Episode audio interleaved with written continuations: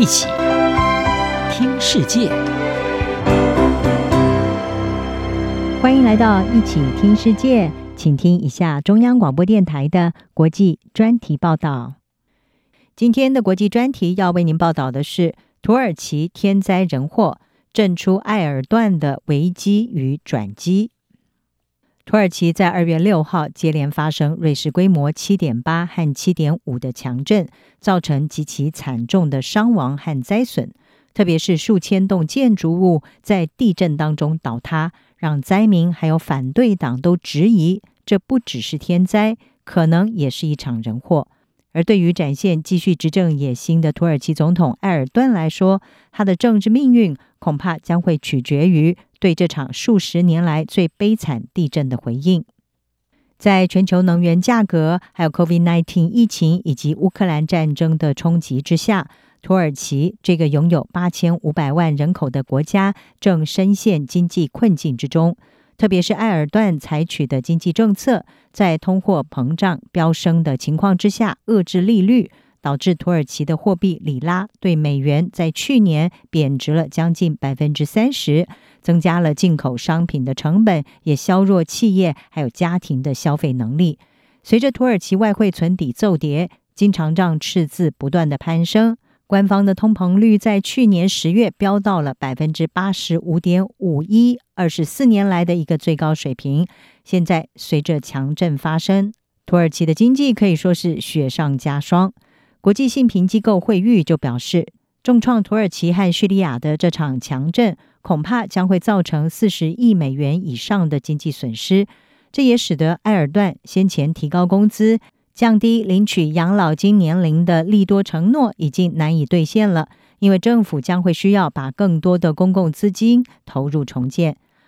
而在这种情况之下，首当其冲的将会是埃尔段他的政治生命。特别是土耳其总统大选预定在今年的五月要登场，而尽管这项计划已经因为地震充满了变数，在这场地震当中有大量的建筑物倒塌，也让人质疑政府涉嫌贪污、纵容建商粗制滥造，而且征收二十多年、总计高达四十六亿美元的地震税更是去向不明。土耳其的主要反对党共和人民党就指控。埃尔段政府掌权二十年，却没有让国家为因应地震做好准备。埃尔顿他也坦承，政府对地震的初期反应存在缺陷，并且承诺在一年内要为灾民重建家园，计划给每一户家庭发放一万里拉，大约是五百三十一美元的援助。此外，埃尔顿他也宣布，受灾最严重的十个省进入三个月的紧急状态。目前还不清楚埃尔顿他的事后努力能不能够挽救他寻求连任的机会。美国有线电视新闻网 CNN 就报道，土耳其的智库经济与外交政策研究中心，他的所长欧尔根是认为，位于土耳其南部的大多数受灾省份在社会上其实都很保守，而且是埃尔段的正义发展党他们的大本营。而这十个受灾最严重的省份，约占有土耳其人口的百分之十五。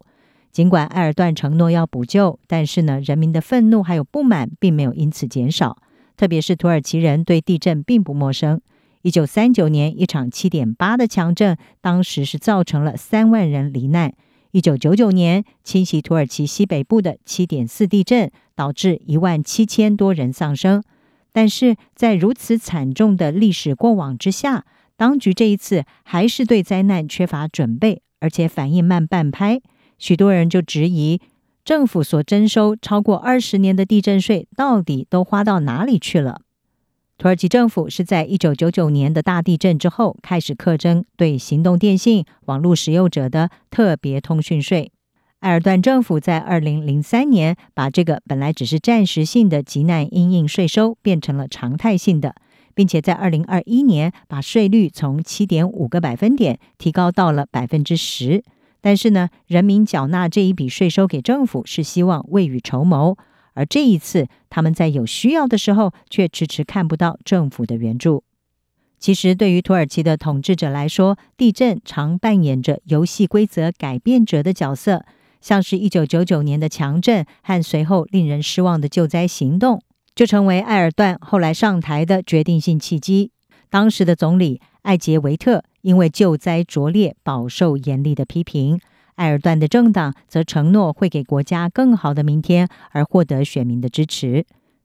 在国家遭到重大灾难、渴望有强力领导之际，专家们认为，如果埃尔段危机处理得当，渴望能够强化他的地位；但是如果失败，也可能会重蹈当年艾杰维特总理的命运。新兴市场教父莫比尔斯则是认为，虽然发生了地震灾难和经济问题，但是呢，他仍然看好土耳其这个国家。他表示，他们认为土耳其还是一个可行的投资地点，因为土耳其人非常的灵活有弹性，能够调整适应所有这些灾难和问题，即便是在高通膨，而且在土耳其里拉非常疲软的情况之下。